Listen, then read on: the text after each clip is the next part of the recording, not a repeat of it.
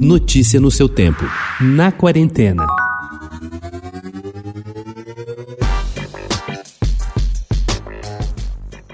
Uma era no entretenimento da TV brasileira vai terminar no final deste ano. Assim que vencer seu contrato com a Globo em dezembro, o apresentador Fausto Silva deixará de ocupar seu posto à frente do Domingão do Faustão, no ar desde 1989. Uma nova programação terá início em janeiro de 2022. A notícia de sua saída ventilou pelos sites especializados em TV durante a tarde de ontem e depois confirmada pela própria Globo.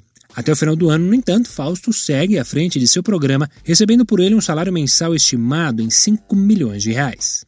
Cinco mulheres narram em segmentos curtos de dois a três minutos episódios de suas experiências com o corpo feminino, no curta documental brasileiro Carne. O filme, estreia de Camila Carter na direção, é uma coprodução Brasil-Espanha e estreou no Festival de Locarno em 2019, onde recebeu menção especial pelo júri jovem. De lá para cá, o curta foi selecionado em impressionantes 250 festivais e angariou mais de 70 prêmios, inclusive no mais recente festival Festival de Brasília. Carne também está qualificado para o Oscar 2021, ou seja, pode ser indicado pelos membros da academia.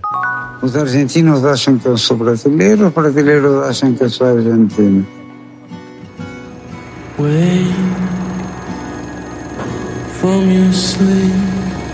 Não sei o que, que vinha primeiro.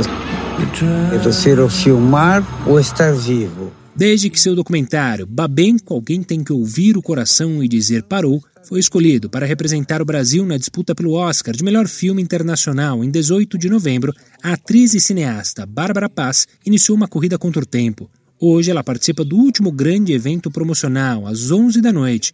Começa a exibição de um debate virtual sobre o filme para setores do mercado e votantes do Oscar. Contará com a participação do produtor associado e ator Willem Dafoe. Depois disso, começa a contagem regressiva até o dia 9 de fevereiro, quando a academia divulga a pré-lista de finalistas em diversas categorias, incluindo o melhor filme internacional, na qual Babenco concorre. We've got a ginormous problem, which is why I called you right away, so you could see it right away, so that you can do something right away. Blackmailer. Shot dead. Treason. Por causa da pandemia, NCIS teve de encerrar a sua 17ª temporada, faltando quatro capítulos para o final, inclusive o quadringentésimo episódio, um marco e tanto. Durante a interrupção da produção, os roteiristas tiveram um dilema: como seria a 18ª temporada? A resposta chega ao Brasil hoje às 9 horas da noite no canal AXN. Uma das principais questões era atacar ou não a pandemia da Covid-19. Um dos spin-offs, NCIS Nova Orleans, decidiu que sim, o outro, NCIS Los Angeles, se passa pós-pandemia. A série original achou melhor não. Notícia no seu tempo.